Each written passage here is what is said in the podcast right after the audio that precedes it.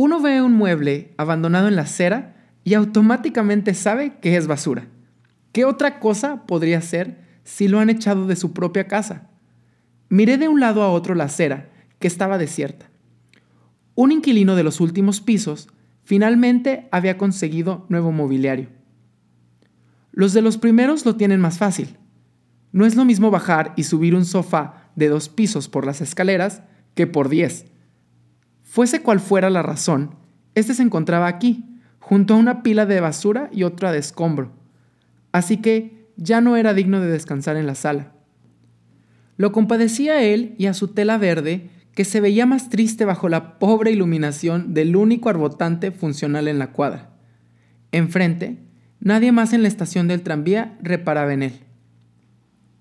Nadie se pone a pensar qué sienten los pobres muebles que son dejados hacia su suerte en un siglo donde ni a los perros los tratan de esta manera. ¿Qué sentirá este sofacama que cumplió diligentemente su mullida función al dejar de cargar a su dueña sobre él? ¿Qué será de él que por años se dedicó a una vida que no habría de recuperar jamás? Pobrecito, es que está tan solo y seguirá así porque si lo han votado, francamente, nadie lo querrá de nuevo.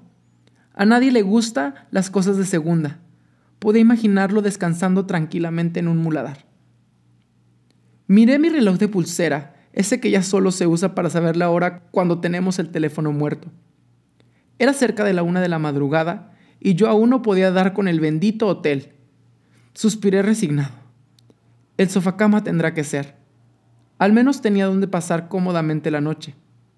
Sabía que nadie me molestaría ahí, en el mueble que parecía estar bajo ese hechizo que hacía que todo el mundo lo evitara. Podría estar a salvo hasta que llegara la mañana. Me recosté sobre él, después de extenderlo a su tamaño más cómodo. Recordé todas las veces que Laura y yo nos habíamos acostado viendo películas sin verlas en él. Me compadecí de ambos. Pobrecitos, al menos nos habían votado juntos. Edición realizada con el apoyo de la Secretaría de Cultura a través de apoyo a instituciones estatales de cultura AIEC 2020. Este programa es público, ajeno a cualquier partido político. Queda prohibido su uso para fines distintos a los establecidos en el programa.